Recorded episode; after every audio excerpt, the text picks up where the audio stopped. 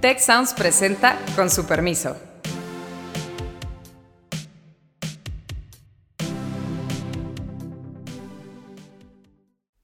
Con su permiso, soy Beata Boina y hoy vamos a hablar sobre los pendientes del presidente López Obrador eh, y lo que le queda por hacer básicamente en este ya menos de un año del eh, gobierno al menos en términos de violencia, inseguridad, homicidios dolosos, pues este es el sexenio donde más ha habido en los últimos tres. Me da la sensación de que a lo largo de este gobierno lo que ha habido es eh, cada vez más restricciones en cuanto al acceso a los datos. Un poco más pobres extremos ahora que en el 2018, pero una proporción importante en la población les llega más dinero que antes. Y parecería que con esto están satisfechos. Me acompañan eh, nuestros participantes de siempre, Azucena y Carlos, eh, bienvenidos. Y la verdad es que hay muchos temas de los que se podrían hablar, a ver si logramos hacerlo de forma eh, ordenada. Empezamos con Azucena. A ver, ¿cómo tú ves el tema del presidente López Obrador y los pendientes que le quedan? De hecho, en una de sus eh, múltiples participaciones, presentaciones públicas, presidente dijo que prácticamente ha cumplido los 100 compromisos que hizo a la hora de asumir su presidencia en el año 2018. ¿Cómo tú lo ves, eh, Azucena? Muchas gracias, Beata. Qué gusto saludarte, igual a Carlos. Eh, pues mira, efectivamente eh, me parece sorprendente esa capacidad de afirmar algo que, pues, por supuesto, tiene muchas dudas, ¿no? Estuve revisando esos 100 compromisos que se establecieron, están en su página. Eh, pero sin lugar a dudas hay deudas y hay deudas muy claras en varios de los rubros que pues para todas y todos es, es muy importante. Él está manejando una narrativa de que ya los cumplió, eh, pero creo que si leemos lo que se puso como compromiso y si vemos realmente cuál es su respuesta de haber cumplido, pues hay, hay, hay, hay un alto, digamos, eh, pues gap entre lo que se dijo que se iba a hacer y lo que en realidad eh, pues se, se hizo. Por ejemplo, está el tema, y creo que los temas que me preocupan más o que yo veo más importantes a revisar, uno es el tema de seguridad y el tema de los homicidios, el tema de las mujeres y la atención hacia ellas, el tema de la salud pública, eh, por decir unos tres como muy claros desde, desde lo que se prometió, ¿no? Y yo, por ejemplo, está este tema que, que, les comentaba de las, de las mujeres, ¿no? Es el compromiso eh, número tres, fíjate. El compromiso es mantener estancias infantiles em, y, em, en fin, como que realmente establecer que eso fuera un, programa de política pública muy bien armado. Y su compromiso, eh, lo que dijo que sí eh, cumplió, es que se les da un apoyo a las niñas a las madres y a las niños y niños un apoyo de manera directa. Lo cual, pero es nada más así, sin establecer a cuántos, eso para qué sirve, qué pasó con todas esas estancias infantiles. Entonces, creo que si nos vamos compromiso por compromiso, pues van a haber muchos eh, huecos eh, en lo que se cumplió. ¿no? Entonces, eh, definitivamente creo que hay, hay, hay áreas que analizar y lo que sí es que veo una narrativa de decir todo se cumplió, pero pues, cuando uno lo ve en esa lista, no, no se alcanza a cubrir. Sí, efectivamente, la brecha entre lo que se prometió y lo que se hizo, pues es, es gigantesca en muchos casos. Eh, y en caso de las estancias infantiles, lo que estás comentando, pues básicamente desaparecieron, ¿no? A cambio de que pues a las mujeres se les entregara el apoyo directo, lo cual pues la verdad es que no solucionó para nada el tema, más bien todo lo contrario, las mujeres se quedaron eh, digamos, eh, atrapadas en la situación de que pues, en muchas ocasiones tienen que quedarse en sus casas para, pues, eh, básicamente atender a sus, a sus hijos. Ahora bien, mencionaste, Azucena, otros, otros puntos, de los cuales yo creo que la seguridad es el que más preocupa a los mexicanos, mexicanas, y de hecho, si vemos las encuestas de opinión, y sobre todo este, esa, esa, esas investigaciones que realiza eh, realizan en México sobre la percepción de la inseguridad, pues ha estado empeorando. Tampoco ha mejorado sustancialmente, digamos, el tema de, eh, ha disminuido sustancialmente este, la violencia que se mide a través de eh, varios indicadores, pero el principal número de asesinatos por 100.000 habitantes. A ver, Carlos, ¿cómo tú ves ese, ese tema de, de seguridad Eh, cumplió el presidente, de hecho dijo que en tres meses va a solucionar el problema. Llevamos ya quinto año y nada indica que, que está mejor la situación. Mira, claramente, buenas, buenos días a todas. Claramente el presidente cumplió en algunas cosas que eran muy puntuales. Por ejemplo, dijo que iba a dar un tipo de beca, las ha dado. Dijo que iba a cancelar la reforma educativa, la canceló. dijo que iba a apoyar con Sembrando Vida a productores de frutas para arraigarlos. Dijo que iba eh, a cancelar eh, el, aeropuerto, lo canceló. Pero eso es lo fácil. El problema es cuál era el objetivo. El objetivo era crecer al 5%, el objetivo era disminuir la inseguridad en un 50%, lo dijo, pacificar el país llegando, y eso claramente no lo ha cumplido. O ha hecho obras que están terminadas, como el aeropuerto de, de Santa Lucía, pero no cumple con el objetivo de un aeropuerto que es ampliar las opciones de comunicación aérea del centro del país y de la capital en particular. Entonces, realmente el presidente y todos los presidentes se cuidan mucho de tener una lista que van diciendo cómo la cumplieron, pero que eso realmente se haya cumplido y que si se hizo, tuvo el efecto que se esperaba, ahí claramente estamos muy por debajo de lo prometido. Si uno ve prácticamente cualquiera de los grandes indicadores, los agregados, Estamos muy lejos de lo comprometido, seguridad y crecimiento lo más evidente. Pero también estábamos muy lejos de cosas más puntuales. Nos dijo que iba a haber un sistema de salud como el Dinamarca, era su compromiso 7 u 8, si recuerdo bien. Y ahí no solo no ha cumplido, sino la estrategia con la que nos dijo en el año 2000 que ya había cumplido, que era la creación del INSABI, que me puse a, revisar esa lista, no solo no cumplió con el objetivo de darnos el sistema de salud de Dinamarca, ya no existe ya está en otra estrategia que tampoco ha cumplido con ese objetivo. Entonces, realmente, en lo sustantivo, el presidente se va a quedar con muchos pendientes, pero él lo ve distinto.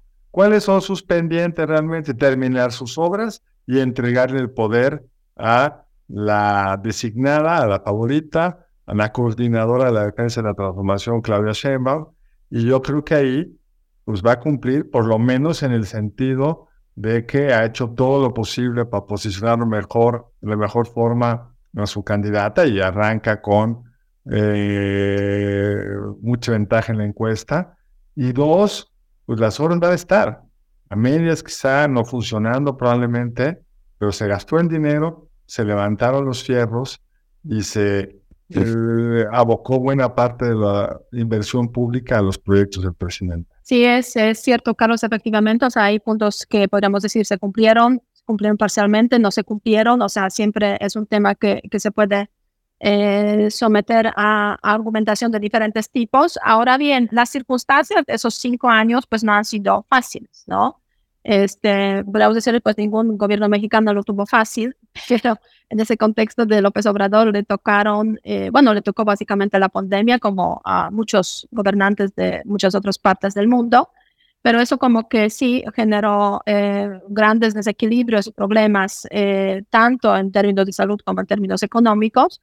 Y bueno, ahora las circunstancias ya han mejorado, pero la verdad es que la guerra de Rusia contra Ucrania también ha generado un contexto mundial de, de, crisis no tan, no tan buena. A pesar de eso, podríamos decir, y aquí voy a jugar un poco el papel de, pues, eh, abogado del diablo, a pesar de eso, este, pues, muchos millones de mexicanos están recibiendo hoy en día, eh, pues, transferencias directas desde el gobierno para diferentes programas, tanto los jóvenes como el tema, obviamente, jóvenes construyendo futuro, como tú mencionaste, el tema de las becas, Sembrando Vidas, este, adultos mayores, que es un programa general. Eh, en este contexto, pues podríamos decir que sí, hay mucha gente que quizás, probablemente tiene otra perspectiva, que está contenta con lo que ha hecho el, presidente mexicano. Eh, Azucena, ¿cómo tú ves el, tema de los programas sociales? O sea, eh, ¿hasta qué punto podemos calificarlos como los programas que cumplen con lo que prometió México? y quizás ahí ver un poco si realmente sirven para el desarrollo socioeconómico de este país. Eh, ahí definitivamente es el, el, el, tema que él también ha procurado más. Creo que de los objetivos que él tiene y que ha dicho, he cumplido y voy a hacer todo lo que sea necesario para que siga es el tema de los programas sociales. Y como bien lo mencionaban, pues son programas sociales que están de alguna manera diversificados, cubriendo a mucha población. Eh, no estoy diciendo que sean, eh, que, tengan ese, ese, ese que, vaya, que vayan a poder tener ese potencial de cumplir el fin del desarrollo social, pero al menos de manera directa, pues sí está eh, ofreciendo ingreso directo, pues a las madres, como lo comenté, a los estudiantes que tienen las becas, a los adultos mayores, a los campesinos. Entonces, ahí están, ¿no? Eh, el tema es qué tan sostenible va a ser eso a la larga o qué tanto, como dice a Carlos, se ha hecho el trabajo difícil para hacer que eso sea sostenible. Eh, obviamente, como es un tema de más largo plazo, pues difícilmente le va a afectar ahorita en su aprobación. No sé eh, cómo, cómo vaya a poderse eso ser un, un, un, apuntalador de la siguiente campaña para, para la presidencia o, o, si alguien da un mensaje de eso no es lo correcto, pues, pues afecten algo, aunque la verdad lo dudo. El tema es que, pues yo creo que ese es el, el, el de los objetivos que él puso eh, es al que más le, le puso empeño, es donde se gastó mucho dinero, en donde efectivamente mucha gente lo está reconociendo, pues por eso, ¿no? Porque en el día a día la gente sí tiene más dinero para gastar. Eh, sin embargo, eh, los proyectos de fondo son los que me preocupan y las, em, pues la falta de evaluación en, en cuanto a qué tanto eso nos está ayudando a que las mujeres puedan acceder más a sus trabajos y tengan mejores cuidados para sus hijos, a que los estudiantes realmente tengan mejor calidad académica. O sea, no sabemos si estas becas realmente están sirviendo para cerrar esa brecha que tú bien mencionas. Eh, supimos que se amplió en la, en la pandemia. Realmente no lo sabemos. Y pues en el tema de salud, eh, vemos un rezago importante en las últimas mediciones. Entonces, bueno, aquí es donde empieza, donde impactan estos dos eh, grandes aspectos de, pues yo diría, de la, política, ¿no? Por un lado, los temas de percepción, eh, lo que es la, opinión pública y la aprobación presidencial, en qué está anclado y las narrativas, y el otro, pues las cosas de fondo que tienen que ver con la política pública, con el desarrollo económico y con lo que de manera evidente, eh, a lo mejor ahorita no vemos el efecto, pero pues sí lo podremos llegar a ver en unos cuantos años, cuando hoy tenemos más deuda que nunca y pocas mediciones eh, para ver en dónde enfocar las energías para hacer que este país pues tenga un camino hacia el desarrollo eh, pleno. Entonces, eh, pues ahí, ahí la dejo. Sí, es cierto. Y aquí, Susana, yo creo que tocas el tema muy importante, además de la diversidad de los programas, etcétera, está eh, la evaluación, ¿no? Y cómo medir esos programas, porque me da la sensación de que a lo largo de este gobierno lo que ha habido es eh, cada vez más restricciones en cuanto al acceso a los datos, ¿no? Datos estadísticos eh, y posibilidades, digamos, de usar esos datos estadísticos completos para realmente evaluar lo que se ha estado haciendo en México a lo largo de los últimos cinco, eh, cinco años. Yo me acuerdo los tiempos comunistas, el tema de los datos estadísticos era un tema muy celoso en este sentido de que este, se publicaban los, estos informes estadísticos anuales después de este, súper importantes reuniones de toda la comitiva, la cúpula del Partido Comunista, claro, porque revelar los datos estadísticos, estadísticos pues reflejaba cuál es la situación del país. Siempre era excelente, puedo decirlo. Este, aunque el comunismo cayó eh, precisamente por la incapacidad de garantizar este mínimo eh, de desarrollo socioeconómico eh, pues para, para los ciudadanos de los países comunistas. Entonces, como digo, los datos estadísticos sí son claves, tener acceso a, a ellos y, y, aquí sí me da la sensación de que el gobierno ha fallado ¿Por qué? Porque no sé si por... Sí. Hay una diferencia con el comunismo que es bien interesante. La gente está contenta con él. Y eso no lo podemos olvidar. La gente vota por Morena, cree que Morena es el mejor partido. El presidente comunica de una forma muy eficiente.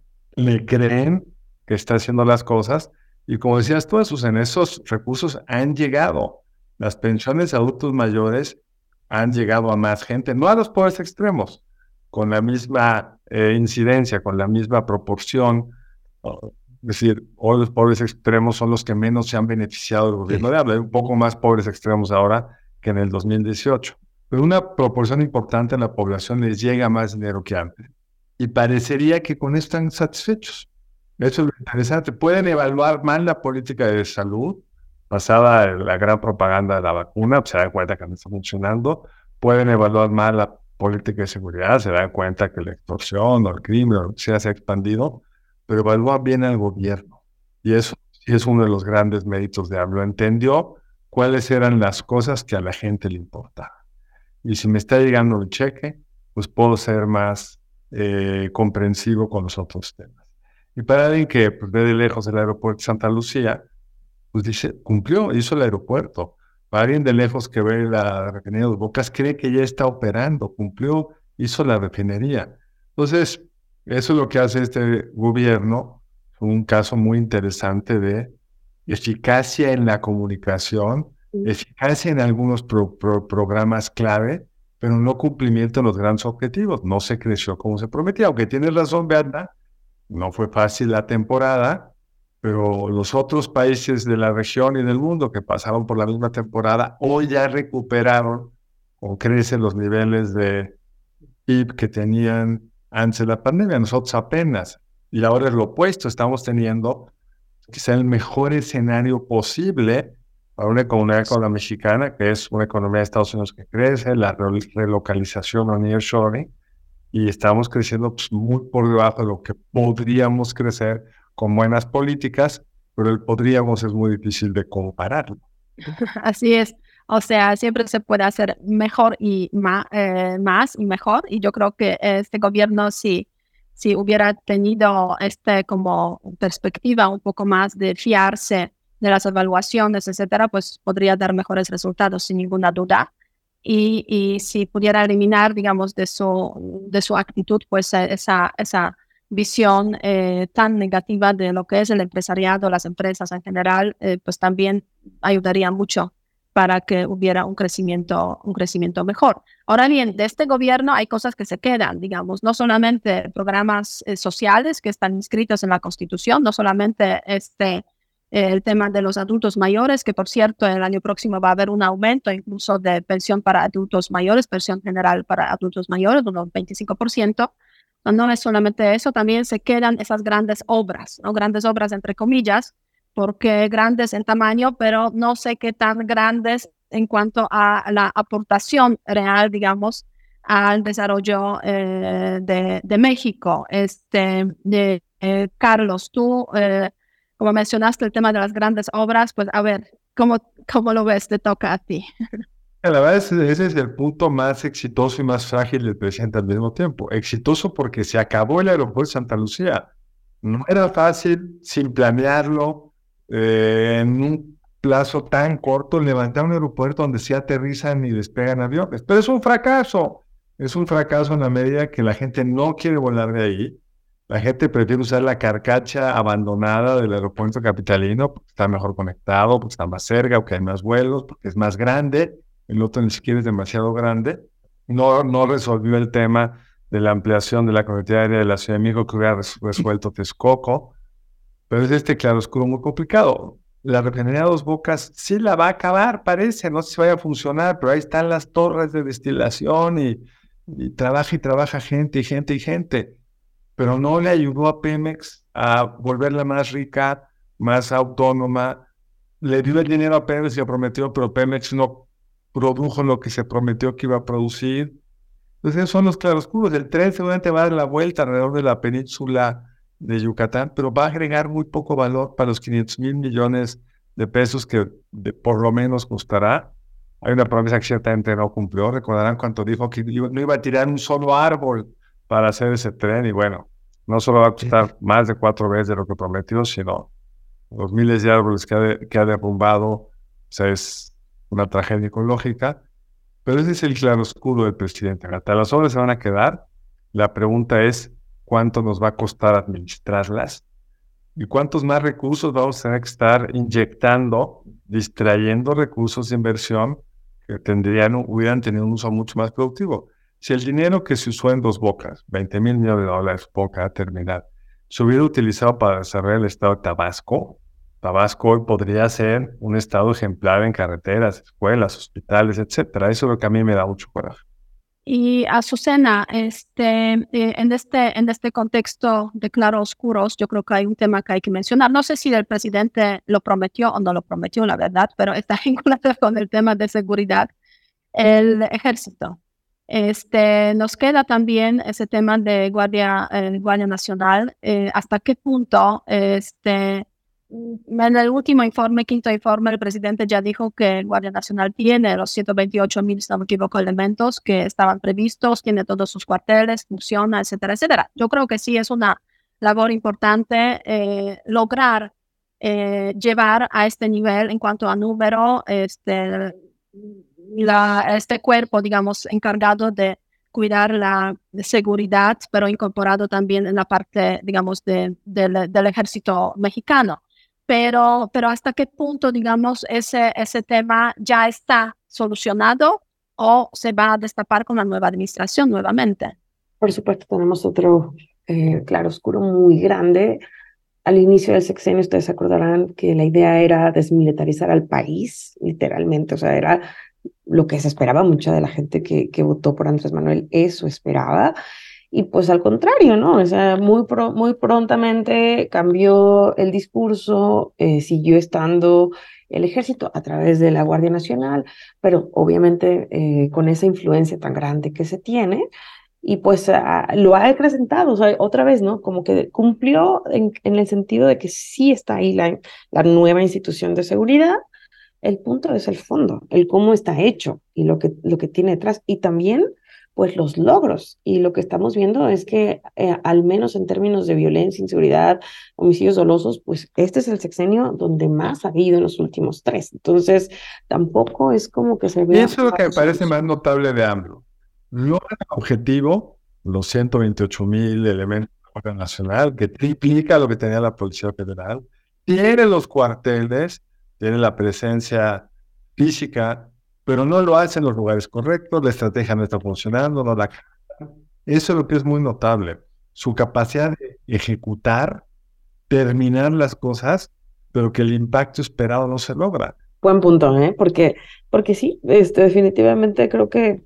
Y, y su capacidad de, de, la narrativa, ¿no? Porque... Eso aparte. más allá de que luego lo, nos dijo que iba a reformar el sistema de compra de medicinas y que no iba a haber este de medicina unos meses después. Hizo la institución esta. Toda la lana que se requería y no generó eso. Luego nos dijo que iba a que resolver con la ONU. Violó una serie de, de reglas, pero se lo dio a la ONU. Se le dio la lana. No resolvió el problema. Ahora lo están queriendo hacer con el mismo bienestar y me temo que va a ser el mismo. Eso es lo notable. Presidente tiene suficiente poder para llevar a cabo sus cosas, pero no tiene la capacidad porque las hace a las prisas, las hace a partir de intuiciones, el objetivo en sí mismo es equivocado, el objetivo de hacer una refinería para Pemex es absurdo, porque los 20 mil millones de dólares en Pemex o en Tabasco hubieran tenido una rentabilidad infinitamente superior. Eso es lo que me parece más a evaluar hacia adelante el presidente López. Bueno, bueno y, la verdad es que cuando ya hablamos de esos, eh, digamos, lo que le queda al presidente, pues yo creo que el tema de la corrupción, porque de hecho fue el principal eh, lema de la campaña electoral, acabar con la corrupción. El presidente pues, considera que sí. ¿no?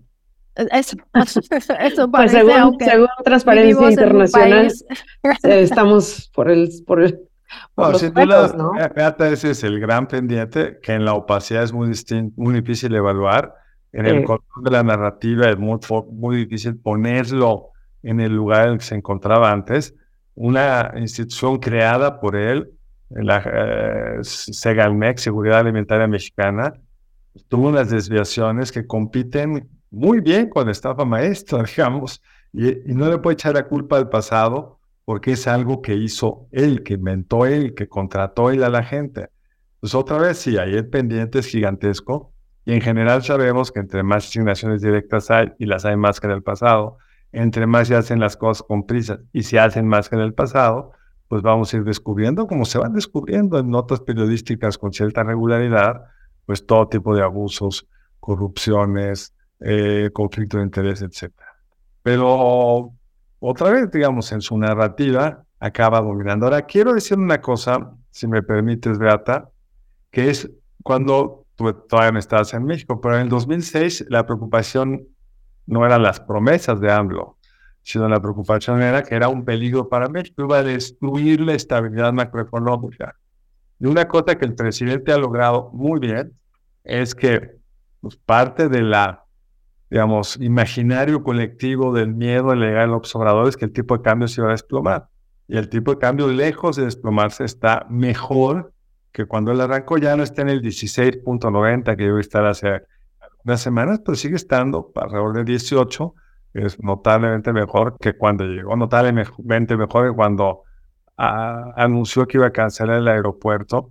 Y ahí el presidente jugó muy bien con los tiempos, mantuvo una estabilidad macroeconómica impecable, no se endeudó en el 20 como tantos otros países lo hicieron, pero sí le está heredando a su sucesora una presión de gasto muy importante. Si uno ve la tendencia del ex público del gobierno de Peña, decrece en los últimos años del gobierno, mientras que en este caso crece y no le debería dar ningún fideicomiso importante al siguiente gobierno, sino estas presiones de gasto, incluida la generosa aumento de las pensiones para otros mayores en la entrada. Sí, así que el presidente se cuidó, podríamos decir, durante cinco años, pero el sexto ya, como es año electoral, pues este, cerrando todo lo que, queda. Sin ser dramático, hay que decirlo, se puede pagar el 5% de déficit, sí se puede. El problema es la tendencia que deja. Sí, porque yo estaba escuchando que dentro de la deuda que podría tener todavía está dentro de algo razonable. Mm. Y pues dado que no ha habido, no, no hubo esa deuda cuando se necesitó, pues ahora eh, se puede llevar a cabo, pero también creo que una parte es la tendencia y otra parte es en qué se va a gastar, ¿no? Porque tal vez en un momento dado de la pandemia se pudo haber gastado para recuperar la economía, eh, fortalecer los negocios y bueno, ahora sabemos que se va a gastar, pero pues igual en las pensiones, en los adultos mayores, y pues sabemos en qué. Que, que no está mal que los adultos mayores tengan pensión. Es un país muy injusto con los adultos mayores. Está mal que no esté debidamente fondeado. Sí, es cierto. Pero bueno, el último pendiente, yo creo que tú mencionaste, Carlos, pero no quise retomarlo hasta ahora, es garantizar la continuidad. Y yo creo que el pendiente, el que el presidente se dedicará, ya se dedica desde hace tiempo, pero se dedicará especialmente en este último año que, que queda. Este, ¿Cómo tú ves, Carlos, ese, ese panorama? Porque el último año ya no es año de gobernar, es, aunque nunca lo fue durante los cinco años, podemos decir, esa, nunca tuvo esa tendencia el presidente López Obrador, este, todo el tiempo la campaña, pero definitivamente el último año de la presidencia en México es el año de, de alguna forma, pues garantizar la continuidad y eso se ve con mucha fuerza en el contexto de, de López, López Obrador. Eh, ¿Cómo eso puede afectar, obviamente, a la situación en México? ¿Cuáles eh, riesgos ves, eh, Carlos? Y si realmente hay posibilidades de que el presidente logre este, pues ese último punto. Da hoy salió una encuesta en la Universidad de Buendía y Márquez, Buendía y Laredo, que señala que va muy bien. Morena trae una ventaja amplísima, Claudia Sheinbaum es la mejor evaluada con la mejor intención de voto. Es pronto para saber si esta tendencia se va a sostener, porque la campaña ni empieza todavía, ni las precampañas legalmente han empezado, y el Congreso de los Ciudadanos no se fija realmente en el proceso electoral, sino hasta que está mucho más cerca de la elección. Pero como punto de partida, es un punto de partida muy bueno, le está funcionando la estrategia. Él lo hace pues, violentando este pacto jurídico político que fue nuestra reforma electoral, que parte de una serie de principios, uno muy importante, la equidad electoral. No se usan recursos públicos para promover a nadie, los funcionarios públicos no pueden usar su posición para promover a su partido. En Polonia se puede, es legal, en México no es legal. Y pues ha ido jugando con eh, llevar la atención con el línea al máximo para que, aunque lo sancionen, con sanciones totalmente simbólicas, no cambiar su estrategia. Pues creo que sí, le va a dedicar tiempo. El aumento de las pensiones para el año entrante está pensado en ese mismo sentido, no es un tema de política pública, es un tema electoral y seguramente le ayudará en ese sentido. Ahora, los procesos electorales están llenos de sorpresas, las campañas pueden hacer cambiar las preferencias, los errores pueden acabar costando. Claro, Sheinbaum es disciplinada, pero está lejos de ser carismática. está todavía en juego la eh, distribución de cargos a lo largo de todos los otros eh, puestos que estarán en disputa, las divisiones al interior de todos los partidos, incluido Morena. Entonces, pronto para decirlo. Pero creo que tenemos un pendiente que el tiempo no nos dejará. Creo que, creo, creí que hacia ahí va tu última pregunta, Beata, que es que prometió represtigiar el lugar de México en el mundo. Ah, bueno, sí. Creo que esa es una promesa que ciertamente ni cumplió ni se interesó en cumplir. Como la semana pasada hablamos del tema de política exterior y relaciones internacionales, pues lo dejé, sabes, un poco en los márgenes, pero sí tiene totalmente, totalmente eh, razón. Y ya, este, Azucena, ya para, para cerrar, como tú ves esa última fase, eh, me preocupa un poco que el presidente en su último quinto informe eh, dijo que va a presentar la propuesta para reformar el Poder Judicial. Y eso podría ser uno de los puntos, digamos, eh, muy combinados con el tema de la campaña y, búsqueda de la continuidad.